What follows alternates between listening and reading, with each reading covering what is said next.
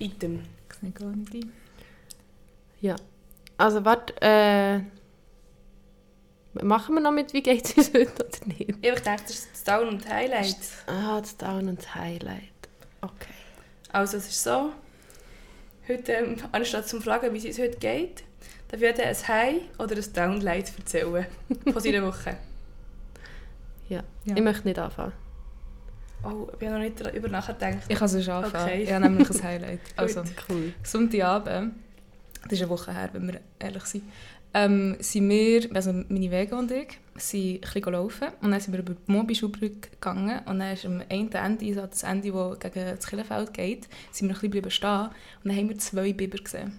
Wow. Zwei das ist Biber. ein Und Highlight. war so cool, gewesen, weil sie sind so dick waren und so gross.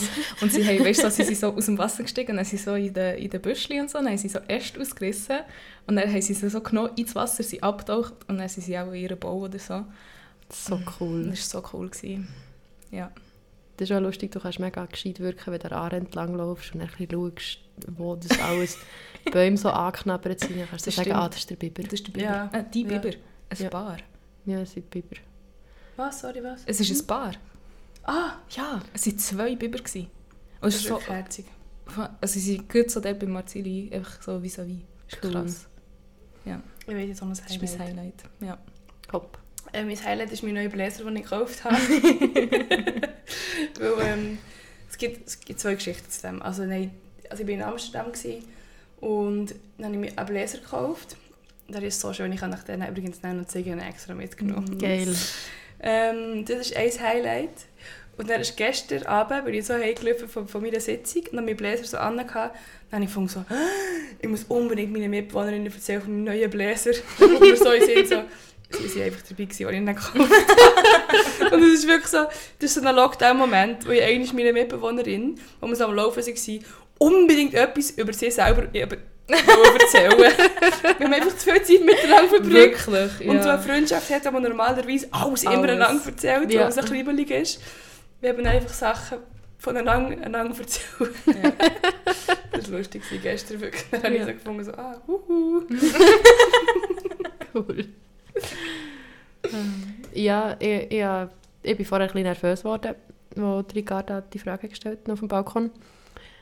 Weil ich im Moment weder High noch Downlights. Neutral Light.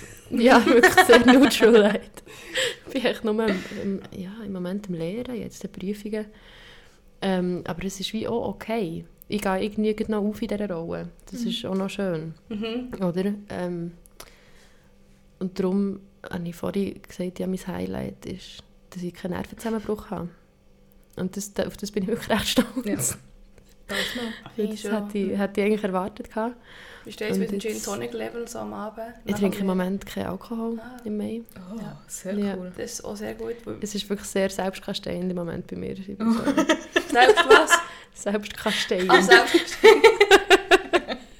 ja, also in der Lernphase, das ist wirklich meine Gin Tonic Lust immer so gross. ich meine, also die. Lust ist da. Lust ist da, Lust ist ah, okay. ja, ja. Aber schon gut ist es nicht. Finde ich sehr gut. Ja, gut. Genau. Ja. Willst du noch etwas? Nein, Du bist so denkend. ja. Ja gut, ist Fall, Im Moment auch einfach noch Ja. viel. Herzlich willkommen bei Irrsinnig. Heute haben wir als äh, Gast Elisa. Jawohl. Sie ist eine sehr gute Freundin von mir. Und äh, sie hat heute beschlossen, hier zu sein. Mhm. Und äh, willkommen bei Irrsinnig mit Ricarda. Und Gina. Und Elisa in dem Fall. Uh, Ja. so cool. Freue mich mega. Wir freuen uns auch. Cool, ja, wir freuen uns auch. Jetzt habe ich gedacht.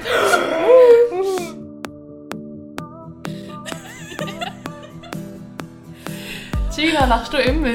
Nein, überhaupt nicht. Mir geht so recht oft recht schlecht. Willst du darüber reden? Mit dir immer gerne. Ja, eben die Vorstellung, Elisa ist eine gute Freundin von mir. Wir sind zusammen Gimmer. Und den Geimer. Ab der Tertia, genau. Sieben Jahre, ich habe es gestern drum noch ausgerechnet, wo ich halt echt anfangen, als ich mir muss vorstellen muss, dann muss ich sagen, wie lange sie den Garten schon kennen. Sieben Jahre. Sieben Jahre. Ah, okay. Nicht Ja. schlecht, ja. Nicht schlecht. Ja. Mhm. Solid. glaub Das sieht man nicht. Sieht man nicht wenn, sieb, wenn Freundschaften sieben Jahre anhalten, dann sind sie für das Leben. Es gibt doch, ich glaube, es gibt wirklich so eine Regel im Fall. Ja, das ist sicher. Also, In Stein gemeißelt. Ja, in den Rabenstein. Nein, ich glaube, es gibt die Regeln. Das kann gut sein, ja. Also ich kenne auch Freundschaften, die länger gedauert haben, die dann in Brüche sind. Hm. ja Also ich wollte jetzt da nicht- alles passieren. bestätigt die Regel. Ja, voilà. Okay, Nein, ich denke, ich bin natürlich zuversichtlich. Die Regeln sind zum Brechen da. Ja, genau. Oh, wow. Also dann solltet ihr jetzt aufhören, Freundinnen zu sein. Eigentlich. Ja, mal schauen. Ja, Item. Ähm, wie vorhin schon erwähnt, ist unsere Einstiegsfrage immer ein so, wann hast du gemerkt, dass deine psychische Gesundheit, so wie sie ist, nicht mehr so ist, wie sie sollte sein Aha, und wo du gemerkt hast, du solltest vielleicht etwas ändern. genau. Also, das habe ich mir natürlich auch vorgängig überlegt. ähm, bei mir ist es so, ich habe eigentlich schon eine lange Geschichte mit so mentaler Gesundheit und wenn das ein bisschen so bergab ist gegangen, ist auch so um die so 14, 15 gewesen. Und das hat sich einfach so ein bisschen geäussert mit ähm, also einfach so einer Angststörung, echt so ein bisschen Anxiety-Attacken ab und zu. Und das hat sich dann einfach so verschlimmert, wo ich natürlich nichts dagegen habe gemacht Und ähm, das hat sich dann in Panikattacken entwickelt, wo ich wirklich fast wöchentlich eigentlich so eine Panikattacke hatte.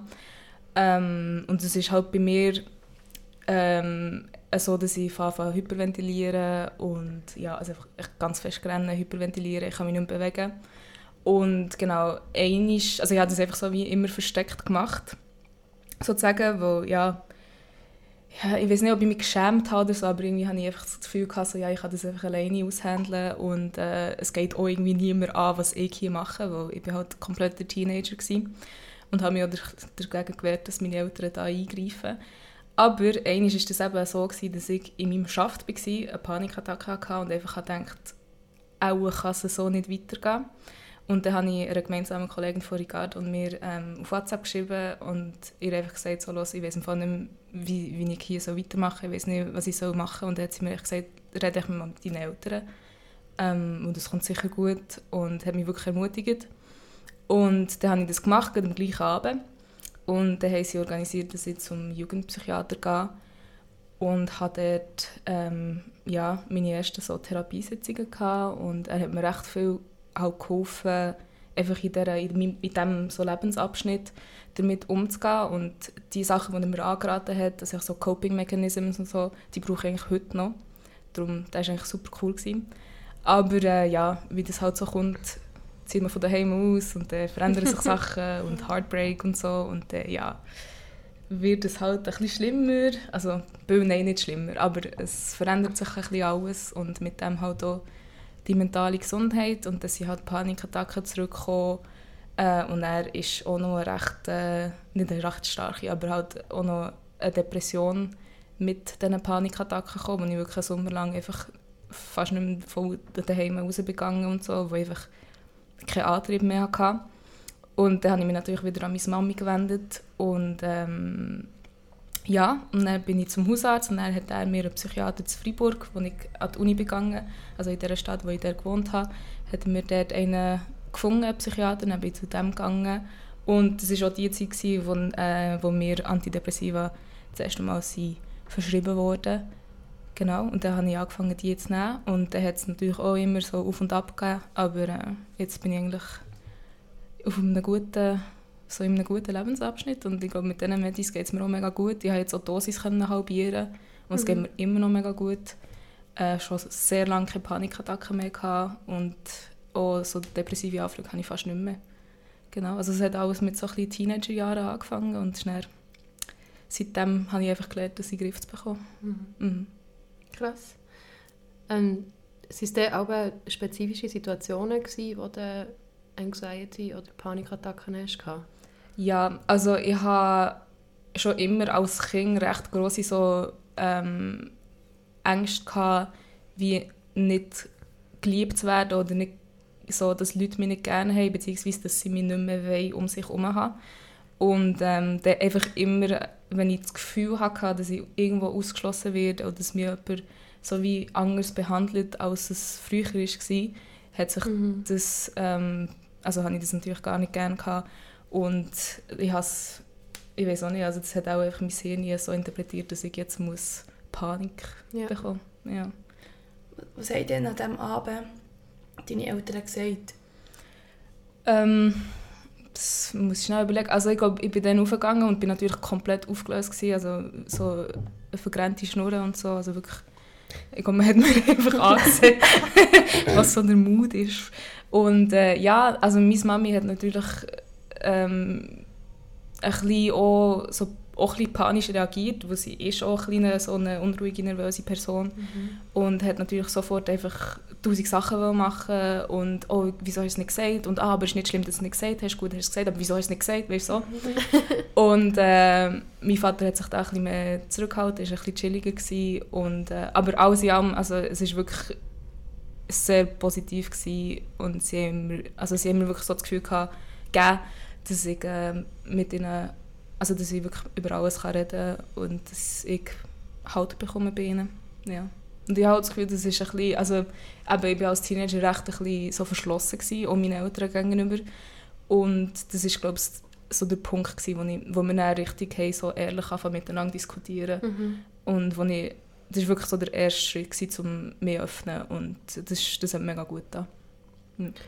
Gibt es bei dir oder auch bei dir, Ricarda, gibt es wie so einen Satz, wo ihr noch wisst, wo jemand zu euch hat gesagt im Zusammenhang mit eurer psychischen Gesundheit, wo, wo ihr wie noch so mitnehmt? Wo gut ist oder schlecht?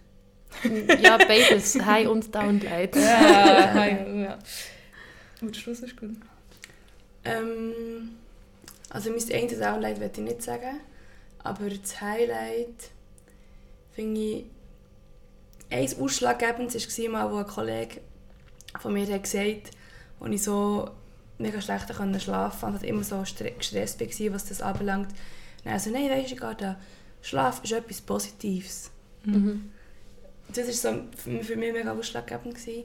Und erst gut, als ich mit dem Nachtzug auf Amsterdam bin, bin ich natürlich ultra nervös, Mhm. dass ich nicht schlafen kann. Mhm. Und nachher ja, habe ich das so meinen Eltern gesagt und meiner Schwester. Dann mein, mein Papi und meine Schwester schauen mich wirklich so an, so, ach, Ricarda, weisst du, dann schlafst du einfach nicht. Who cares? Mhm. Und dann bin ich wirklich so, ah ja, stimmt. Ja, voilà. Dann Nathan wäre super geschlafen, hätte im Nachtzug. Ah, me. Ah ja, schon, Tröpfchen und so ein, Ja. so ein möchte gerne Tablettchen genommen. Mhm. Aber ja, super schlafen. Darum. Sehr schön. Ja, genau, das ist so. Das ist Schlaf anbelangend. Ja. Ja. Ja, ja ich habe jetzt gerade überlegt, ich glaube, ich habe keinen so einen Satz, der mir ist geblieben aber ich glaube, das ist das, was ich aus meinen Jahren so Therapie und Psychiaterpsych ähm, habe können mitnehmen ist wirklich einfach, dass alles einfach vorübergehend ist und dass, Mhm. auch wenn es dir vorkommt, als ob du jetzt für immer die Person wirst sein, die nicht raus kann oder die nie stabil wird sein, das stimmt einfach nicht. Mhm. Zeit heilt alle Wunden. Ja, total.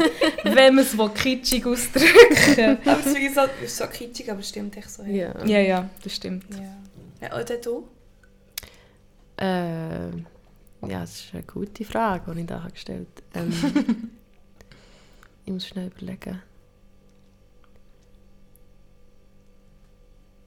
Ich glaube, mir hat es schon noch mega viel geholfen, als ich, als ich einer guten Freundin, Leonie, die ja auch schon im Podcast war, ähm, habe gesagt, dass, dass ich mir überlege, in eine Therapie zu gehen.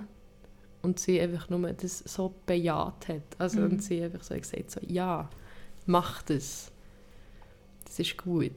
Und Ja. wie, dass ich wie, wo ich dann wie gemerkt Moment, habe, ah, es ist, auch ist mehr ein- der Moment.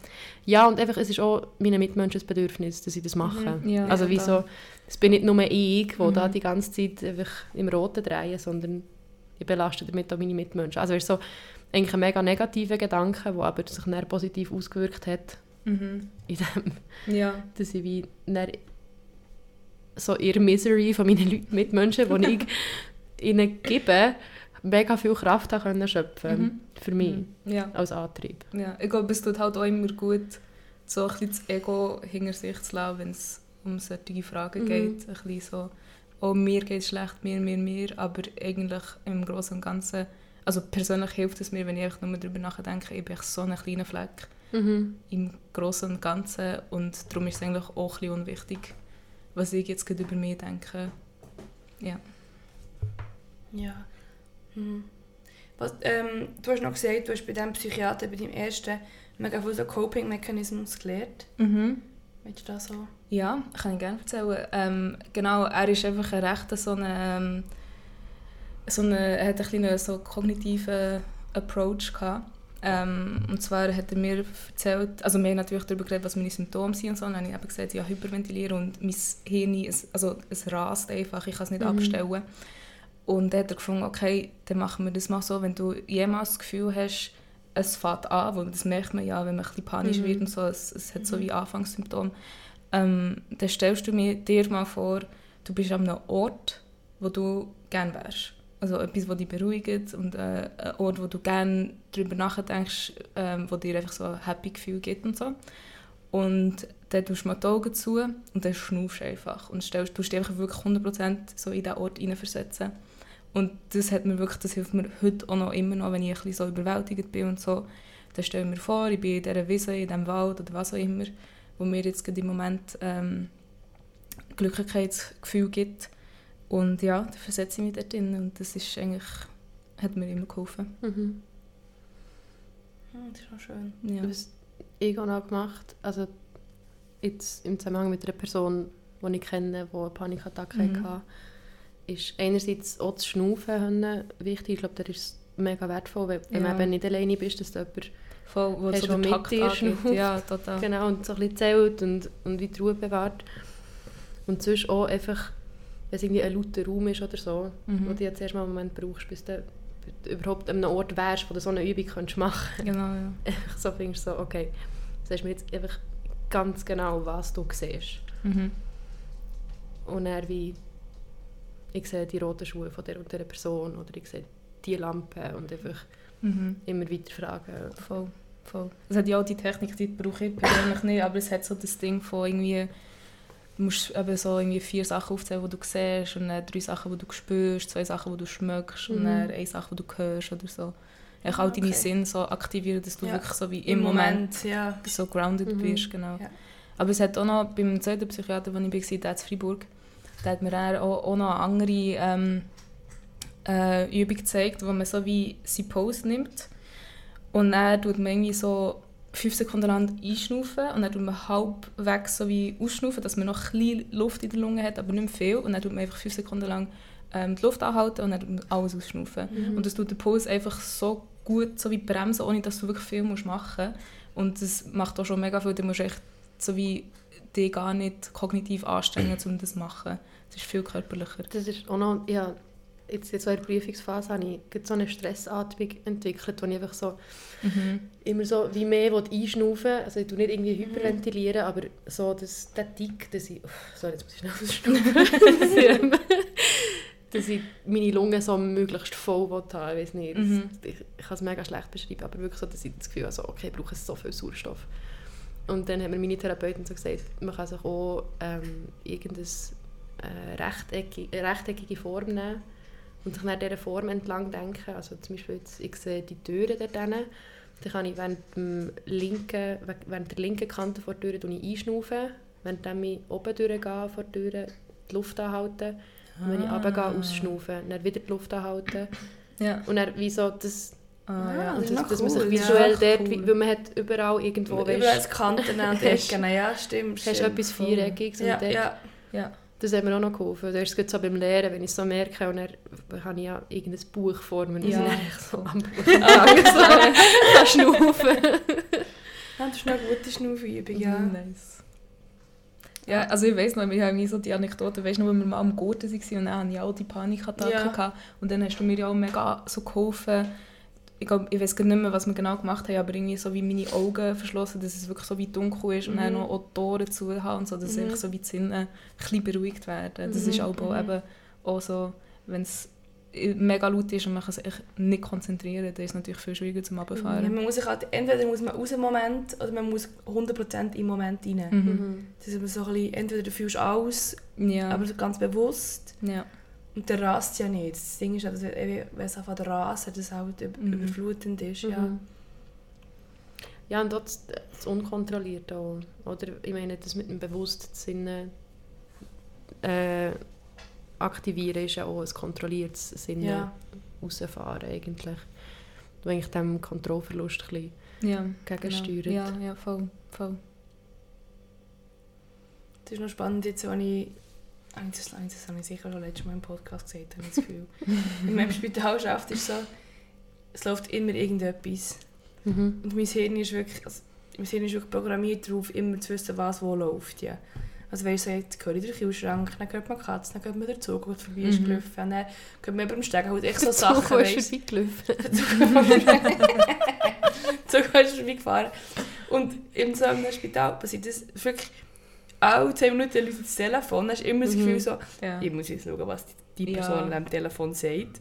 Aber das, das, das geht nicht. Das, du schaffst also wie das, du komm- kommst schon nichts mit und dann musst du wirklich deine Sinne so trainieren, so, du hörst das Telefon, aber du schaust nicht dort her. Mhm. und jemand geht zur Tür raus und du schaust dieser Person nicht nachher, sondern so eine gute Übung. Zu dem kleine lustige Geschichte. Ein bisschen. Ihr Münstergasse-Bibler, wo ich im Moment sehr, sehr oft bin. Mm. Die Geschichte habe ich Ähm. jemandem gehört, glaube Nein, die habe ich erst gerade erlebt. ich. Ja, sagen wir es. Oh mein Das hat mit Musik Ich zu tun. zwei Leuten das Nein, gleiche Nicht erlebt. mit. Musik, ah, okay. Nein, es hat nicht mit Musik zu tun. Ähm, oh ja, nein, ein Highlight. Ja, aber Ah, Sag, ich? eins nach dem anderen. Ja, ja, okay. Münstergasse-Bibler. Ich weiss nicht, wer auf die Idee ist gekommen, dass es eine gute Idee ist, während der Prüfungsphase Einführungsveranstaltungen für Gimmeler zu machen, innerhalb der Unibibliothek. Ich bin durchgedreht. So viele Scheissgaufen rum gehabt, die dort rumgerannt sind, hure laut geredet haben, die ganze Zeit irgendetwas gesucht haben und um meinen Ja. Tisch rumgelaufen sind. Und die haben mich so genervt und die haben es immer so böse angeschaut. Dann waren sie wieder so, oh, da, da müssen ein bisschen leislich sein, müssen ein bisschen leislich sein. oh, da, Und ich so, ja, seid leislich. Und dann wirklich so ultra demonstrativ die Kopfhörer angelegt, so während die mich mega böse anschauen. Nein, Die Geschichte, die ich noch mal gehört habe, war auch in Münstergasse Bib, wo sie ein Konzert haben gemacht haben. In der Bibliothek. Nein. Wo die Musiker und Musikerinnen irgendwo anders waren. und dann sind sie anscheinend mit den Instrumenten der Bibliothek durchgelaufen. Und die Leute waren am Lehren. Das ist ja so dumm. Das ist wirklich der. Wer hat mir jetzt das erzählt? Der anscheinend. Jetzt okay, so, ja, also, wenn ich jetzt das stört, der andere Raum ist schon noch frei. Ja, Und dann also, anscheinend haben so zwei lang angeschaut, so, well, Kompi zusammengeklappt, Ja. weggelaufen. Ah, ich weiss wer, ich wer, jemand von Mind Balance hat mir das Ah. erzählt. mm, okay. Nein, das Lustige, eigentlich, das, das ist der Zusammenhang mit dem, was du jetzt gerade hast erzählt hast, war, dass ich, dann, nach dem Tag, wo, wo, wo sie so laut waren und ich musste lernen, habe ich am Abend noch arbeiten. Und ich, hab- ich war nicht ansprechbar. Gewesen. Also, man mir wirklich so müssen sagen, Gina, könntest du bitte noch das und das machen? Weil So, so, als ich nicht meinen Namen habe gehört ich habe es einfach nicht gehört. Ich habe es Ja. komplett ausblendet. Wirklich, meine Mitarbeiterin hat mir Wow. irgendwie so gesagt, so, schneidest du mir noch ein bisschen Brot? Und ich so, nein, nein, nein. Ich habe nichts gehört. Wirklich kein Krass. Ton. Ich habe es nicht Das ist echt wahrgenommen. gefiltert. Ja. Das ist echt komplett selektiv. Und das ist, das ist noch lustig, was es unser Hirn kann. Mhm. Also Ja, wirklich, ich habe, ich habe die Sachen nicht gehört.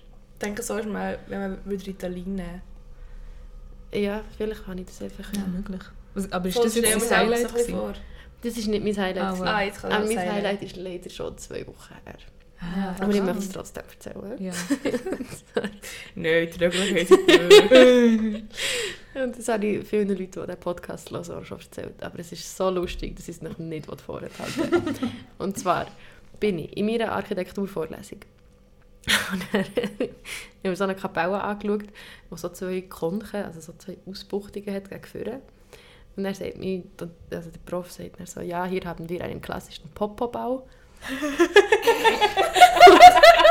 genau das, was ihr jetzt macht, ist meine Reaktion gewesen, in einem vollen Vorlesungssaal mit 150 Leuten. Ich einfach müssen lachen. Weil ich gemeint, das ist ein Witz. Und niemand hat gelacht. sonst, gell? Niemand sonst hat gelacht. Ein Ja. Popobau. Ja, es ist ein Hallo? fucking Fachbegriff. Ja, Ja, nee, Für also, die sorry. Bauten, Nee. die von irgendeinem Franz von Popo von weiss nicht woher. So ein Strafname. Oh nein, jetzt du Franz von Popo. Das Lustigste ist, der Prof nimmt mir jetzt einfach meine Bachelorprüfung ab. Ah. Und er weiss einfach, ich bin die, die einen halben Lachanfall hatte. pum, pum, pum. Kann ich auch noch ein Highlight erzählen? gestern, gestern Abend bin ich jetzt Marzili, bin schnell schwimmen und nachher war es so 20 vor 7 gewesen. und dann sagt der Badmeister so, ja, heute als Ausnahme darf das Bad bis um 8 Uhr offen bleiben. Und dann alle Kinder im ganzen Marzili am Ragen vor Freude. Wirklich, wirklich, das war so herzig. Es ist wirklich so von Ruhe, laffernd, so «Uh, Das war so herzig. gewesen. Wirklich so eine riesen Freude von allen. Das war so herzig. Ja. Ah, cool. Grosses Highlight. Item zurück zum Thema. Ja. Ich habe mir hier noch aufgeschrieben, ähm, du hast Antidepressiva angenommen. ja, also immer noch. Genau, immer noch. Mhm. Ähm, du hast sie das erste Mal wann genommen? Das muss ich schnell überlegen. Auch im 18. habe ich Im 18. angefangen. hast du wieder aufgehört, gell? Ich habe auch Ja. im 18. Jahr angefangen. Oh mein Gott! Friends! Ihm an. Stimmt das im 18? Dann haben wir Matur gemacht. Nein, wir haben im 17 nicht Matur. Ah ja. Wir waren 17 H. gewesen. Ja, Ähm, entweder 18 oder 19, ich weiß es ehrlich gar nicht. ist auch gleich. Ja. Das ist nicht meine Frage. Nein, im Fall im 19. Ja, es tut mir leid. Ja, die Schwesterschaft wurde annulliert. Ui. Ähm, komm, Joki. Wir müssen ein bisschen weiter. Oh, ui, ui. oh der Joki hat es Hast bin wieder hat probiert, bei der Lisa auf den Schoss zu kommen, aber schon wieder hinter sie runtergefallen. Ja, jetzt hat er ein bisschen Angst. ja. Genau. Was ist die Frage? Die Frage war eigentlich, ähm, du hast dir genommen, was sind so die Effekte, gewesen, die du gemerkt hast, die du zuerst genommen Mhm. hast? du irgendwelche Nebenwirkungen gehabt und dann ist es mal abgesetzt. Mhm. Was hast du dann gemerkt? Genau. Also, eben, als ich es angefangen habe, hatte ich keine Nebenwirkungen gehabt, zum Glück. Also wirklich gar nichts. Was hat ja so wie in der ähm, Beilage steht ja irgendwie so, ja, äh, Panikattacken könnten schlimmer werden und man kann auch irgendwie so Suizidgedanken haben und so. Genau, das hatte ich nichts davon gehabt, zum Glück. Und äh, dann habe ich sie gängig, also einfach wirklich regelmäßig genommen und so. Und dann habe ich, obwohl es mir natürlich x-mal erzählt wurde von allen Psychiatern, die ich hatte, ähm, dass man sie nicht einfach vom einen Tag auf den anderen absetzen sollte, habe ich es natürlich nicht gemacht, weil ich ein bisschen dumm bin. Nein, ich habe einfach gedacht, so, los, ich bin jetzt echt fertig mit dem. Und dann habe ich aufgehört, abgeschlossen und dann, ähm, genau, ist eigentlich so, ist eine ganz schlimme Zeit äh, gekommen, auf mich zugekommen, weil dann habe ich wieder Panikattacken angefangen und zwar wirklich recht regelmäßig. Es hat mir den Appetit komplett abgestellt und gleichzeitig habe ich dann immer, also es war mir wirklich immer schlecht gewesen und ich habe wirklich sehr regelmäßig gekotzt. Ja. Ähm, vor Buchheit. Stimmt, ich kann mich erinnern an das. An meinem Geburtstag. ah ja, stimmt. Das war super. Gewesen. Ja, genau, ja. Ich habe so um meinen Geburtstag herum habe ich so abgesetzt und dann ist mir wirklich die ganze Zeit um meinen Geburtstag herum ist wirklich scheiße gegangen. Und ja, aber dann ist dann nicht mehr so schnell, äh, nicht mehr so lang gegangen und dann habe ich es natürlich wieder angefangen. Ja, Und allem, habe ich es so- nicht probiert. Mir alle so waren, so, ja, Elisa, hast du deine Medis abgesetzt? Ja, einfach vom einen Tag gefangen. ja. Ja, well, das Ja. erklärt es vielleicht. ja, und dann wirklich irgendwie haben mich alle gefragt, so, was ist denn? Ich so, ich weiß auch nicht, ich habe nichts anderes gemacht. Und dann, ja, ist, äh, ist dann rausgekommen, dass man es eben langsam sollte absetzen Reduzieren, genau. Aber Voilà, let this be a lesson. let us be a lesson, ja. Aber was ist der Effekt, den du selber gemerkt hast, was du genommen hast? Was hast, Aha, hast du ja. das Gefühl, so, was hat es gemacht? Ich habe das Gefühl, also es ist ein mega schleichender Prozess. Eigentlich plötzlich geht es dir einfach besser und du denkst gar nicht darüber nach. Mhm. Ähm, aber mir persönlich ist es so gewesen, dass ich irgendwie so mehr so Lebensfreude hatte.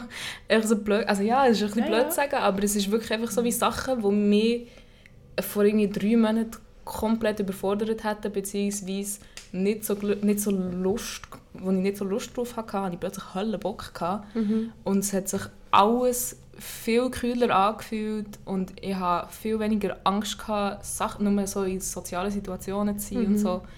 Ja, das ist so, also das ist der, auch ein immediater Effekt, den ich Mhm. habe verspürt habe. Aber das ist natürlich eben in drei Monaten gegangen, also ich habe es nicht direkt gemerkt. Ich weiß nicht, wie es bei dir war, Gina.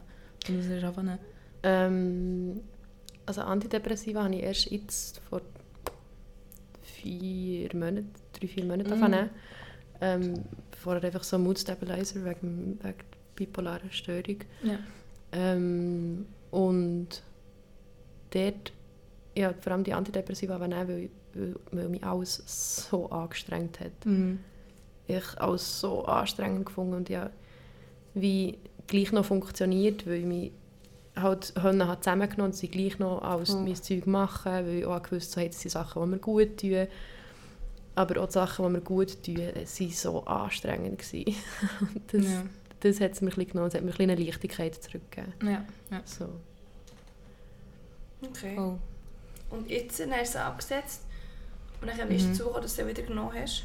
Äh, genau, also dann irgendwann, ich weiß gar nicht mit wem, auch war es eigentlich meine Mami, gewesen, weil meine Mami nimmt eben die gleiche Brand Antidepressiva. Also jetzt glaube ich es Mhm. nicht mehr, aber sie hat es äh, auch ein bisschen genommen.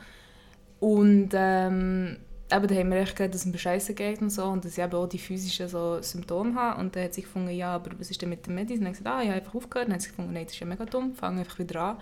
Und dann habe ich dann wieder angefangen. Und dann ist es eigentlich recht schnell auch wieder besser geworden. Aber hast du Ja. wie beim Anfang hast du wieder bei deiner normalen Dosis Ja. eingesetzt oder hast Nein. ich bin auf 10 Milligramm rauf. Okay. Gerade wieder so. Ja, ja. was, was, was nimmst du für Rigi? Escitalopram. Ah, die habe ich eben nicht so verleiden. Ah, Ich muss so wechseln. Ja. Habe ich zuerst angefangen.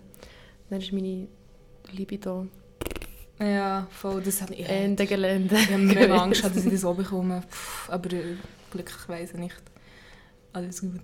Aber ja, das ist wirklich, ich meine, all die Nebenwirkungen. Mhm. Yo, das ist ja insane, was man sich da Ja. antut. Aber Ah, ja, ja. wenn man halt dafür Spass dran hat, wieder Ja. am Leben, ist es auch wert. Ich kann mich noch erinnern, als wir am Wandern waren. Mal. Dann haben wir über die Antidepressiva geredet.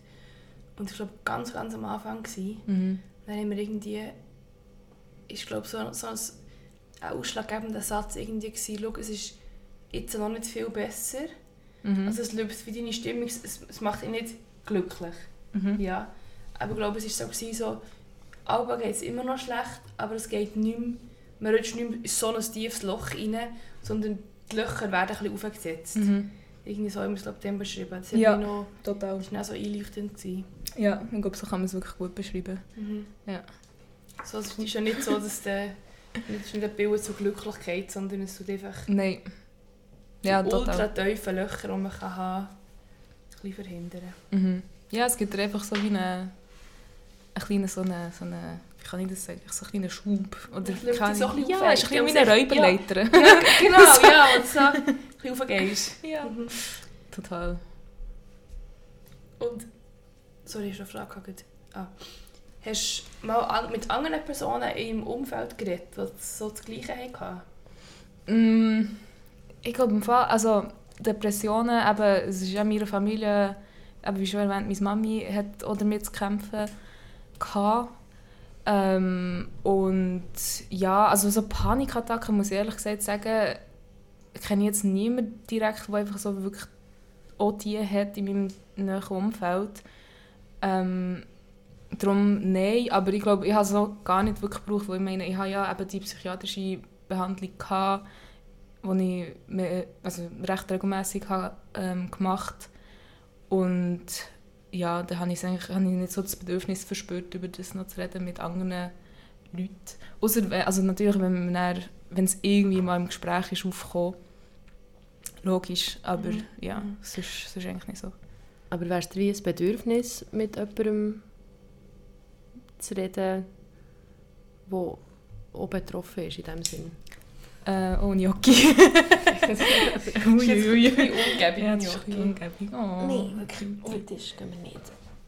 Ähm, Bedürfnis, ich glaube es nicht. Ich meine, jetzt eben bin ich an dem Punkt, wo ich eigentlich so stabil bin, wo ich das Gefühl habe, es bringt mir so, das ist jetzt böse gesagt, aber es bringt mir echt gar nicht mehr mit Leuten auszutauschen, die das Gleiche Mhm. durchgemacht haben wie ich, wo ich habe das, also klar, es wird immer so wie eine Möglichkeit sein, dass es zurückkommt oder dass es, ähm, wenn ich jemals Medis absetze oder so und dann passiert wieder etwas, dann kann ich natürlich wieder Panikattacken haben oder eine Depression oder so, aber jetzt im Moment habe ich so wie hinter mir gelassen und gut ist. Also, Ja. ja. Und so in den Teenie-Jahren hast du das Gefühl, dann Mhm.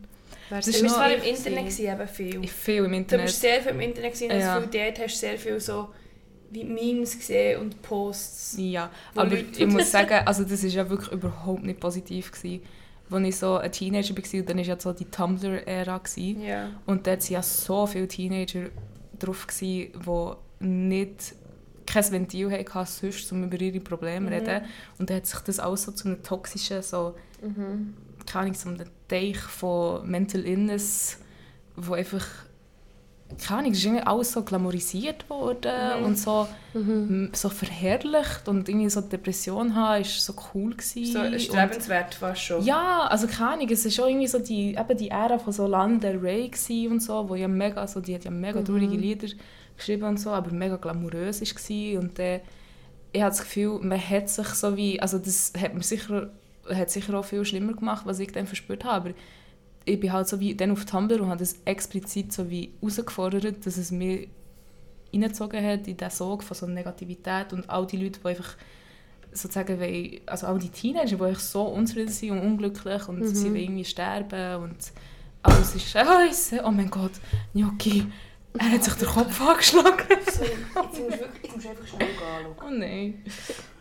Ähm, ja, genau, und das hat mir auch gar nicht gut getan. Darum, also ja, klar, ich habe mich dann so wie austauscht mit anderen Teenagern, die Ja. das Gleiche erleben. Gesundheit. Merci. Aber ähm, das hat mir gar nicht gut getan, nein. Mhm. Ja, ich denke, das ist schon, es kann wie ins Positive und ins Negative gehen. Aber Mhm. so das, das Zusammensinnen und so sehen, was man kann und was man... Mhm. Das, ich denke, mit dem Internet wird auch nie, nicht verhinderbar sein. Es gibt heutzutage Ja. immer noch Ja, ja.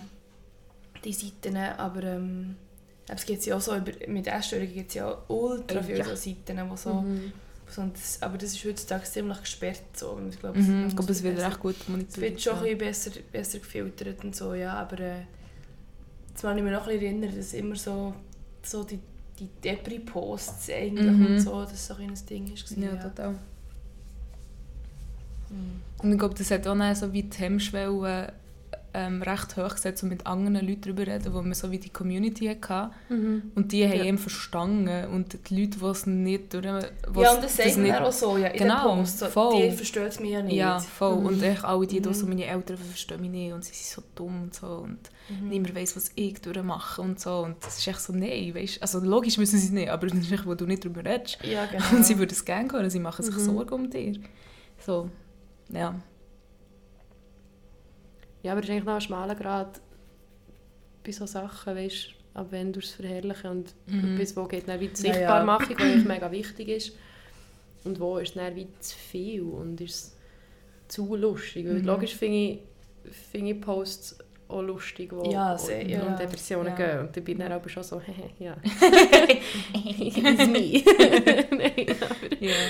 Aber es ist halt auch Ja. anders. Also ich glaube, dann war es ja wirklich so, wie so unreguliert gewesen. und dann, also Mhm. jetzt ist man, hat man so viel mehr Wissen über eben so Depression oder eben auch so bipolar oder weiß doch nicht was und dann ist halt, man hat so nicht darüber geredet Ja. und dann klar wird es äh, komisch dargestellt auf dem Internet.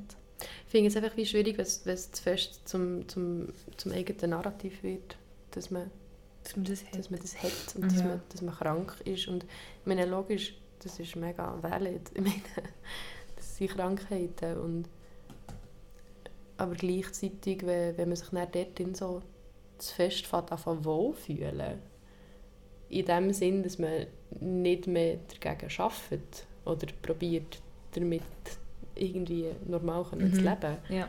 finde ich es dann schwierig. ja, das ist schon so. Wenn man sich so als seine Identität akzeptiert. Genau. Mhm. Hast du in deinen depressiven Phasen oder in deiner depressiven Phase auch Panikattacken gehabt? Ja, häufig. Also das ist dann so, ich habe den ganzen Tag nichts gemacht, oder? Und nachher bin ich im Bett gelegen, irgendwie so eins am Morgen oder so, und dann dachte ich, shit, was mache ich eigentlich mit meinem Leben? All meine Kolleginnen machen so coole Sachen und sind draussen und so. Und ich bin komplett aus dieser We- Welt so abgekoppelt und eben dort kommt dann wieder die Angst vor dem Ausgeschlossensein. Mhm. Und ja, dann habe ich dann... Aber es ist wirklich fast immer eigentlich nur in der Nacht, weil irgendwie so durch den Tag bin ich so ein kleiner Roboter gewesen, weißt Mhm. So autopilotmäßig. Und dann hat mich einfach in der Nacht alles so Tsunami pff, Ja, ja. getroffen. Aber sind das vor allem, also hast die, die Angst vor Abwendung, hast die vor allem bei nahen Bezugspersonen Mhm. oder einfach bei allgemein, also ist also Leute, die du nicht so gut kennst? Ja, also ich glaube wirklich die Angst vor dem, eben vor dem Verlassen werden, ähm, schon von nahen Bezugspersonen. Und nachher, was mich gestresst hat, eben in sozialen Situationen, was eigentlich auch bei allen so der Fall ist, aber echt so wie schlecht ähm, überzukommen gegenüber anderen Leuten und Mhm. dass sie dann so wie der erste Eindruck von mir total schlecht ist und dass sie nie mehr irgendetwas mit mir zu tun haben. Das war Mhm. natürlich auch irgendwie Angst, gewesen, aber weniger als Mhm. dass äh, alle meine Kolleginnen und Familie und keine Mhm. Partner oder so sich von mir abwenden. Ja. Das finde ich darum noch, noch spannend, wenn ich so depressiv verstimmt bin, habe ich das, also okay, ich glaube alle Leute so die, die Angst vor dem Verlassen werden bis zu einem gewissen Ja. Grad, oder? Ja. Ähm, und die haben mich jetzt gefragt, so, ja, was kann man, kann man denn machen als Partner oder Partnerin von, von einer Person, die so Verlustängste hat? Und dann habe ich mir überlegt, okay, man kann sich nicht mega bejahen, die Beziehung, die man hat. Also so, nein, ich bin da, ich bleibe da, bla bla bla. Mhm. Und jetzt aber habe ich aber jetzt so gemerkt, so, ja, wenn es mir schlecht geht und mir das zum Beispiel mein Partner sagt, denke ich so, ja, das musst du ja jetzt sagen. Ja. Oder Ja. das musst du jetzt sagen, weil es geht mir schlecht. Ja. Ja. Ähm, Aber vielleicht Und- gleich gescheiter sagen als nicht Ja, sagen. aber ich frage mich, wie, was, was, weißt, in, innerhalb von Beziehungen, ob jetzt freundschaftlich oder, ähm, oder in romantischen Beziehungen, wie, wie dass man die Angst irgendwie ein bisschen kann Sieben Jahre, entschärfen sieben Jahre befreundet sind. Sieben Jahre befreundet sein. Ja. Weißt du? Total. Ja. Das ist noch schwierig, eigentlich zu wissen, was einem dann nützt. So wahrscheinlich in der Situation kann man ja alles immer so drehen, dass es für seine Verlustangst stimmt. Mhm. Ja, das stimmt. Ja, ja. Mhm. Man glaubt einfach das, was man will glauben. Mhm. Aber darum ich so das Gefühl, wenn der gleiche Partner oder Partnerin oder irgendeine Kollegin sagt, nein, ich verlasse dich sicher nicht, du bist meine beste Kollegin, dann im Moment denkst du, äh, ja, du musst das sagen. Aber vielleicht eine Stunde später denkst du, nein, okay, stimmt Mhm. wahrscheinlich schon. Mhm. Ich habe so das Gefühl, das ist, im Moment ist es vielleicht schwierig, aber zeitnah kann man es dann vielleicht ändern Ja. mal noch sehen. Ja, also ich denke, solange dass man sich bewusst ist, eben, dass jetzt ähm, nur jetzt meine Anxiety so wie durch mich geredet Mhm. hat und das eben meint und so, das bin ja nicht ich. Ich weiss, also rational weiss ja, dass niemand einfach vom einen Tag auf den anderen einfach wird gehen, ähm, grundlos. Und ich glaube, das ist halt auch noch wichtig, einfach so, mir hilft es schon noch, wenn er mein Partner so wie sagt, los, das denkst du jetzt einfach nur so, weil du jetzt so drauf bist und ist echt deine Anxiety. Aber das stimmt gar nicht und du weißt es. Mhm. Ja, aber dann würde ich mich dann mega nicht ernst genommen fühlen. Also, ja, okay, das sehe ich schon so ein. sagt, hey, das Ja. ist nur... Ähm, keine Ahnung, wenn ich gute Laune hätte und mir jemand würde sagen, so, ja, du bist einfach nur manisch, dann wäre ich so, okay, dich. Also, Ja, eben, also keine Ahnung, das ist ja Also, eben ja. mega, mega subjektiv. Mir hilft das, aber eben... ja, voll. Nein, aber es ist, es ist Mhm. mega schön. Aber wie, ich, ich finde das auch so einen frustrierenden Gedanken, wenn ich mir das so vor Augen führe oder wenn mir vor Augen geführt wird, dass das eigentlich einfach ein Streich ist, der mir mein Hirn spielt. Mhm. Also weißt, da, da fühle ich mich dann so machtlos. Das Mhm. habe ich dann aber auch nicht gerne. Ich bin wirklich Ah, ein bisschen im Umhirn, was, was es... Okay. Wo irgendwie, also der erste äh, Psychiater, den ich begangen also bei ihm war, der hat mir mal gesagt, du musst so wie deine Angst von dir trennen und du gibst dir jetzt einen Namen und du gibst dir jetzt eine Form und jetzt ist sie separat von dir und das bist nicht du. Und ich habe das auch mega hilfreich gefunden, aber Mhm. eben anscheinend, also... Also das mache ich schon aber auch so. Aha, Weisst, okay. ich, ich, die, die, die Strategie habe ich auch schon gebraucht und die hilft mir manchmal auch. Mhm. Aber manchmal auch nicht. Ich finde es mega ambivalent, Ja, ja, irgendwie dort dann, ähm, einen Zugang zu finden, auch zu mir selber. Also was, was mir jetzt könnte helfen in so einer Mhm. Situation. Ich meine, das ist ja wie, ich weiß nicht, ob euch das auch gut geht, aber wenn ich in einer, in einer stabilen oder guten Phase bin, probiere ich mir immer schon recht fest zurechtzulegen, okay, warum geht es mir jetzt gut und was sind Sachen, die ich machen könnte, wenn es mir wieder schlecht ging. Mhm. Also so mich, mich ein bisschen vorbereiten darauf, Ja, ja. dass es auch ja. wieder könnte ändern ja. oder? Und, und keine Ahnung, über das bin ich durch das Gespräch drauf gekommen. Also wie, was, eigentlich, was ich eigentlich erwarte von meinen Mitmenschen. Ja, ja. So, Ja, was das- ja, möchte ich äh, eigentlich? Ich glaube, das ist mega individuell und das muss man herausfinden. Aber wichtig ist glaube ich, einfach auch, dass man den Leuten eben das mitteilt. Mhm. Weißt du, was würde man wollen in der Situation von Mitmenschen, dass sie, dass sie einem, zum Beispiel ich bin eine Person, ich, will nicht, ich spreche nicht äh, andere Leute, also nein, über mich an eigentlich. Also wenn es mir nicht so gut geht, dann muss es mir wirklich, also dann muss ich wirklich am Boden sein, weit, weit unter, dass ich wieder sagen, also, so, jetzt brauche ich Hilfe. Mhm. Ähm, ausser wenn ich vielleicht schlecht gelaunt bin, sage ich so, oh ja, scheiße, ich bin schlecht gelaunt. Aber will dann auch nicht einfach so ausführen, wieso. Und ich glaube, bei mir ist es wie so, da habe ich das Gefühl, ich sage meinen Mitwünschen wie zu wenig, sprechen mich dann bitte darauf an, wenn ihr einen kleinen Anhauch das Gefühl habt, ah, schau, Ricarda Mhm. geht es nicht so gut, oder ah, sie hat mal erwähnt, dass und das ist passiert, ich spreche so nochmal darauf an. Und das ist, natürlich ist das wie so ein Ziel von mir, dass sie selber aus mir raus würde kommen Mhm. und das direkt würde ansprechen Und das ist auch, so in meinem Kopf ist es immer so im Raum, weißt so, ah, ich würde jetzt gerne, aber mache es einfach nicht, weil, Mhm. ja, lass es einfach sein. Und auch denke ich, das genau solche Sachen sollte man den Mitmenschen wie mehr Mhm. halt seine Bedürfnisse selber können erkennen und dann auch mitteilen eigentlich. Ja. Ich glaube, das ist wichtig, wenn du sagst, eben, du hättest gerne, dass dir jemand im Moment sagt, hey, dass du jetzt verlassen wirst, das stimmt nicht, das ist deine Angst oder das vorgaukelt eigentlich. Mhm.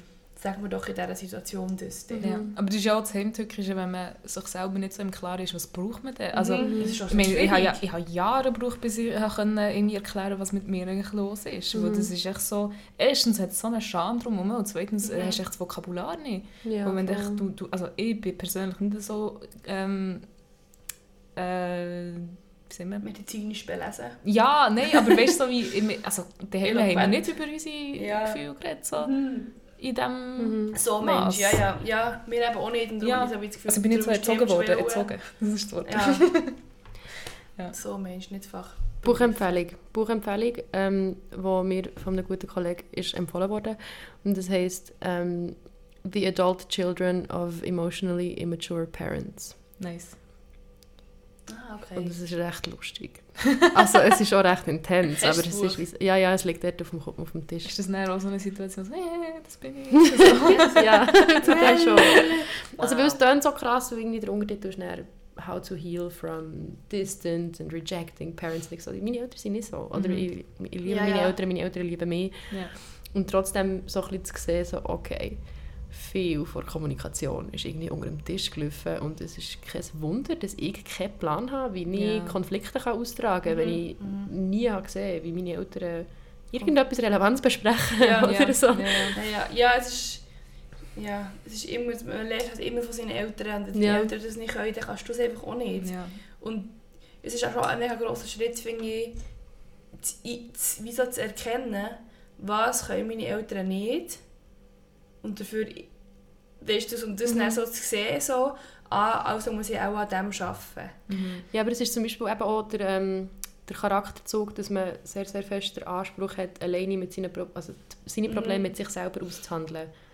Ja. Ähm, führt die Person eben auch auf das zurück, dass man wieder das, dass man nie die Eltern hat gesehen, das mit anderen Leuten auszuhandeln, wenn sie Mhm. ein Problem hatten, dass man dann denkt, okay, die machen es einfach auch Mhm. für sich selber, oder? Ja.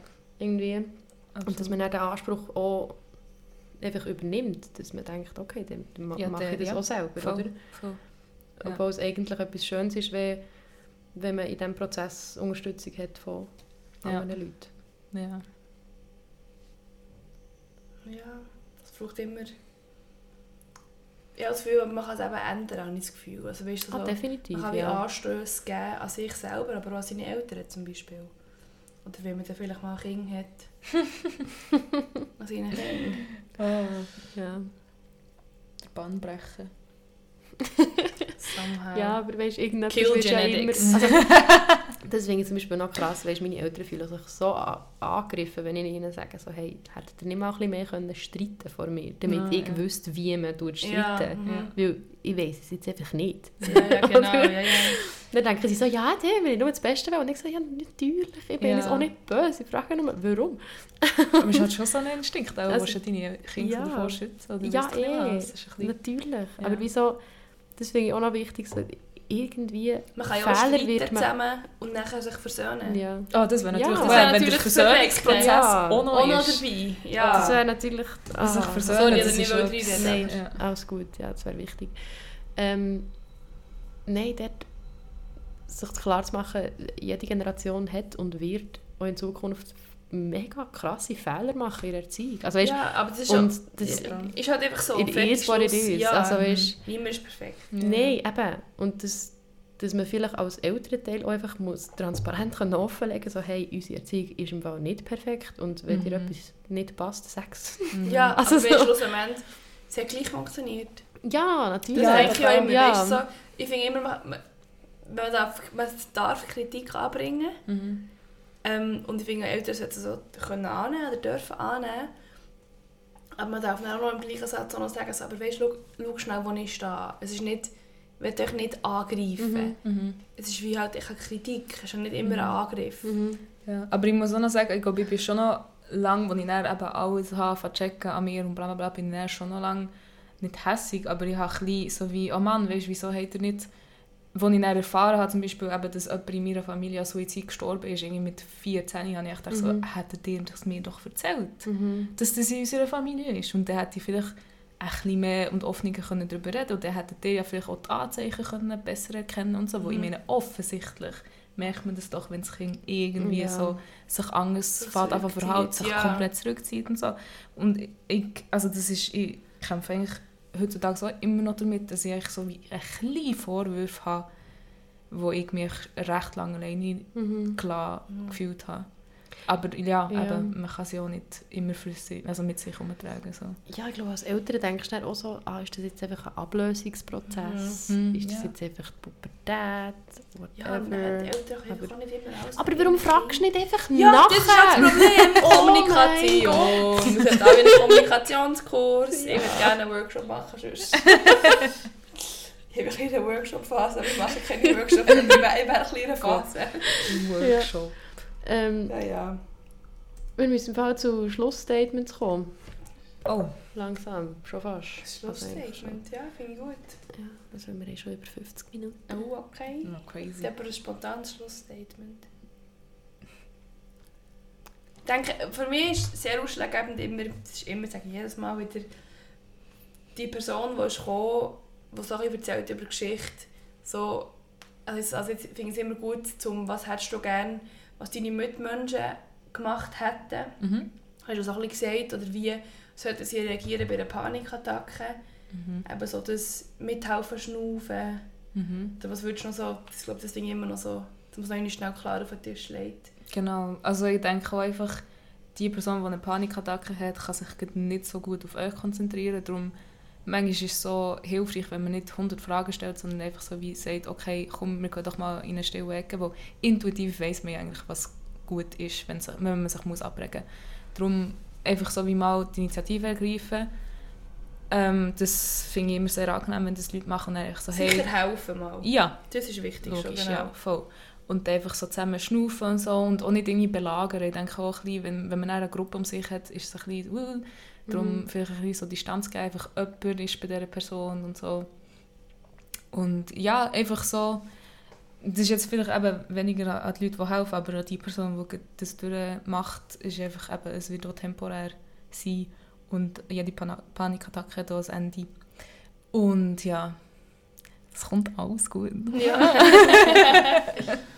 aber das finde ich, ja, aber das finde ich immer so ein schwierig, weil Leute nie in Berührung waren und dann passiert es das erste Mal, Mhm. dass man ein bisschen weiss, zusammen schnaufen, Mhm. Total. sagen, ich bin da Ja. und da sein. Ja. Ah, nicht näher davor laufen. Nicht davonlaufen, genau. Das ist gut. Ja, ich glaube auch kein äh, Schlusswort mehr. Ich glaube, kein Schlusswort. Mir kommt, läuft- kommt die ganze Zeit nur in den Sinn, zusammen geht's. oh Gott. ich weiß nicht warum. Von wo ist das? Ich weiß es nicht mehr. Ist das zusammen geht's? Ist das nicht so Ist das von- nicht eine Werbung? Ja, ist das nicht von... Ist es? Die Frage von wie geht es dir? Der, der, von, irgendwie von... Ah, by the way, das finde ich noch ein cooles App. Wie geht es dir? Die App, ja. Ja. das ist- ist das von Promente Sana, Ja. glaube ich, gell? Ja. ja. Ich habe das App nicht, aber okay. Es hat so lustige Illus von Buchstaben, Oh, die er so. Gefühl Ja, darstellen. Das ist schwierig, ja. Das habe ich auch schon Sehr gesehen. cute gemacht. Ja. Aber es hat mega viele Links, die nicht funktionieren und es regt mich mega Ah. auf. Die Behörden, die Können Sie nichts. Genau. Gut, also, hey, Ah. super cool bist du gekommen. Ja, Ja. merci vielmals. Merci. Sehr gutes. Gespräch gefunden. Schön, hast du dich so Sehr gezeigt. angenehm gewesen. Geöffnet, Merci. genau. Und bis zum nächsten Mal bei Irrsinnig. Ja, Merci fürs Zuhören. adieu. Tschüss.